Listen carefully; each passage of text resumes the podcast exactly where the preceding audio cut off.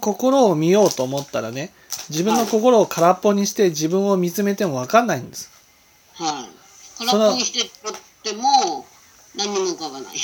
自分の心を見ようと思ったらまずねはい。その相手に対して真心で接してみることが大事なんです相手に真心。で自分の思い通りに物事が進まない時に見えるものが自分の心なんですよ思い通りにならないときに。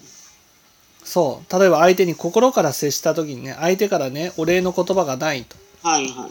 そうすると自分の心でねいろんな心が起きるわけですよその心をあこんな心が起きるのが自分なんだっていうふうに見つめることが自分を見つめるってことなんですそうするとそのまあそのダルマ大師なんか壁に向かってあのいあれしたって言うじゃないですか。はいそういうそういうことはあんまりあれじゃないんですそか。のダルマ大師のように壁にむ見つめてどんなにね自分の心を見つめたとしてもね自分の心ってわからないそうですよね。自分の心を見つめようとした場合ねどうしても私たちは自分の心っていうのはね何かと比較しないとわからないんですよはい。自分の心の中に心っていうものにどっぷりと使ってねはい自分を見ようとしてもはい。ね白い背景に白いものを置いたとしても見えないでしょはい。まあ対比があって初めてそのものがはっきりしてきますよね。そううんだからまず私が仏様のような心を起こして仏様のように接してみようと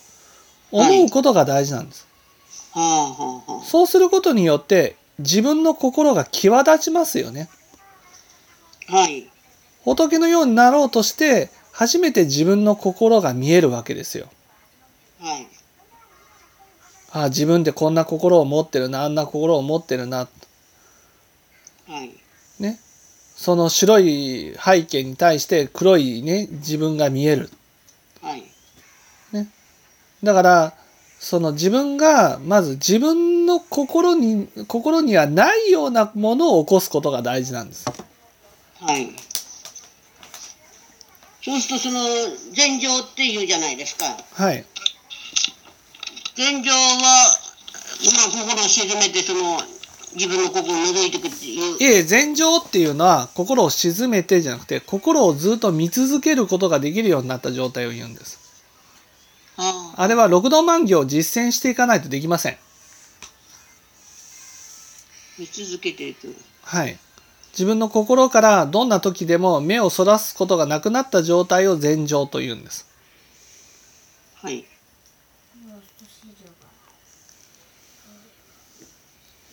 ということは何をしててもっていうことですよね。何をしてても自分の心から目が目目をそらすことがなくなった状態を禅情っていうんです。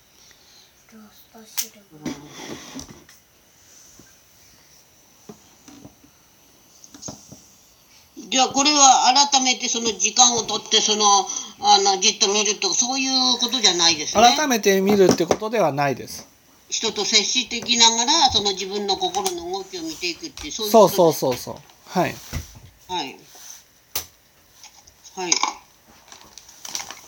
じゃあ見ようと思ってもそうやって何も浮かばないとしあの感想っていうじゃないですかその感想浄土を見るとか見るっていうことですねその見見るっていうのはねその思い浮かべるってことです。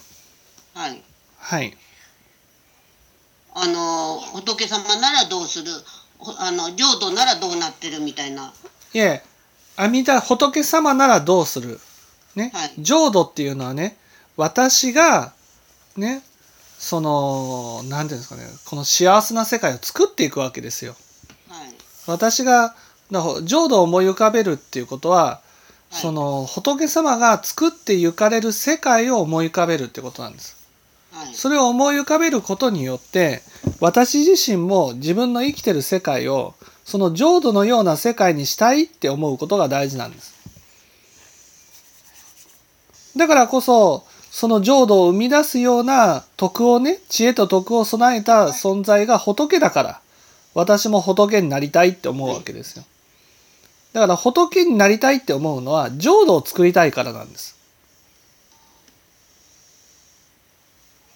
はいはい。それが思い浮かべるっていうことなんです。